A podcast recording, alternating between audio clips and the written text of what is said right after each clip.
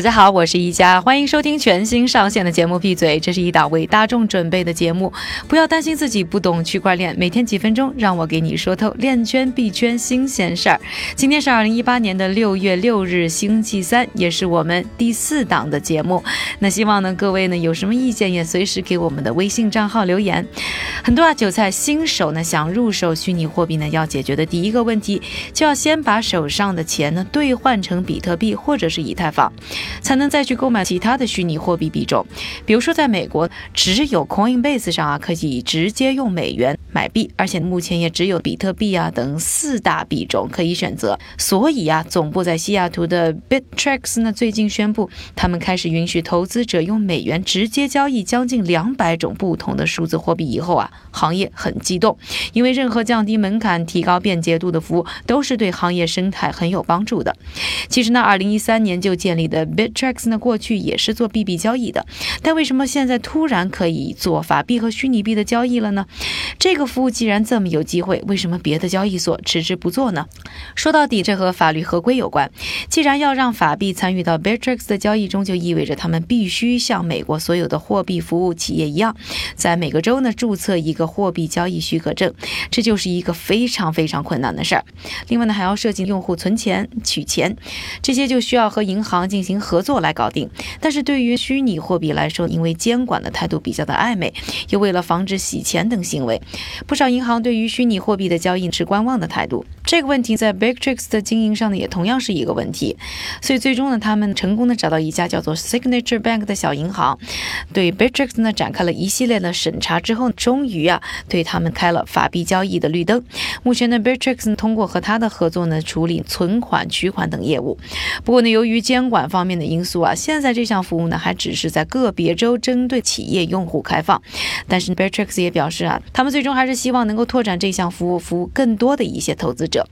Bitrix 的创始人兼首席执行官比尔·史哈拉总结说啊，数字货币交易所呢应该主动和监管机构合作，研究更好的使用加密货币的方式，对于整个行业都能带来更多的价值。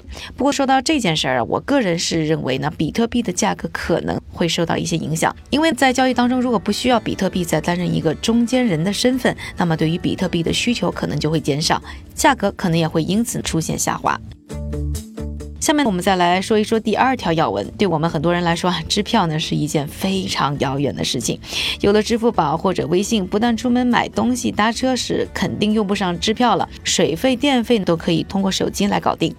但是呢，在金融交易当中啊，支票的作用依然很大。不过啊，看上去就是在这个领域，支票呢也快彻底和中国告别了。首先，我们来说一说啊，纸质支票到底有什么问题？最主要的就是欺诈。支票这个东西是人写的，我加个零，减个零。伪造个签字或者擅自签发支票等等，都很容易出差错。所以，支票诈骗是让银行大佬们非常头疼的问题。只要支票存在一天，就存在被欺诈的可能。对于金融行业来说，绝对是一个大的风险因素。针对这个痛点，早在2016年，中国就启动了研究项目，用的就是号称不会撒谎的区块链技术。就在本周，中国央行刚刚宣布，他们已经实现了企业的支票数字化。中国人民银行数字货币研究实验室的副主任狄刚写专栏表示，目前他们已经初步实现了一整套依托区块链、以智能合约为载体的数字票据技术。也就是说呢，以后每张数字票据它都是一段程序代码，拥有相应的数据信息，可以呢实现兑换等一些支票的功能。而对于国家来说，则可以更容易的对于金融活动进行跟踪和监管，透明度也会提高。和大家聊完了今天的两条要。闻，下面要请出我的小助手韭菜哥。韭菜，给大家说一说今天链圈币圈有什么值得关注的快讯吧。好的，一家，下面就是韭菜的时间了。首先，今天的第一条快讯：全球著名的邮递和物流集团 DHL 刚刚宣布，他们即将和全球区块链贸易金融平台 TraderX 合作，将用区块链技术创建更高效的贸易网络，追踪产品并降低风险。第二条快讯，币安的高管呢表示，他们正在等待首次代币发行，也就是 ICO 的泡沫破灭。因为有价值的项目通常会在泡沫破灭后出现。从长远来看，这件事情对虚拟货币市场会更加有利。第三条快讯：日本互联网巨头 GMO 推出了首个比特币开采设备 B2 矿机，而他们的目标呢是取代北京的比特币矿业巨头比特大陆。第四条快讯：中国工信部刚刚发布了2018年中国区块链产业白皮书，而这也是中国国内第一份官方发布的区块链产业白皮书。书中预计，区块链应用会加快落地，也会推动新一轮的商业模式变革。同时呢，有望为实体经济降低成本、提高效率，帮助构建一个诚信的产业环境。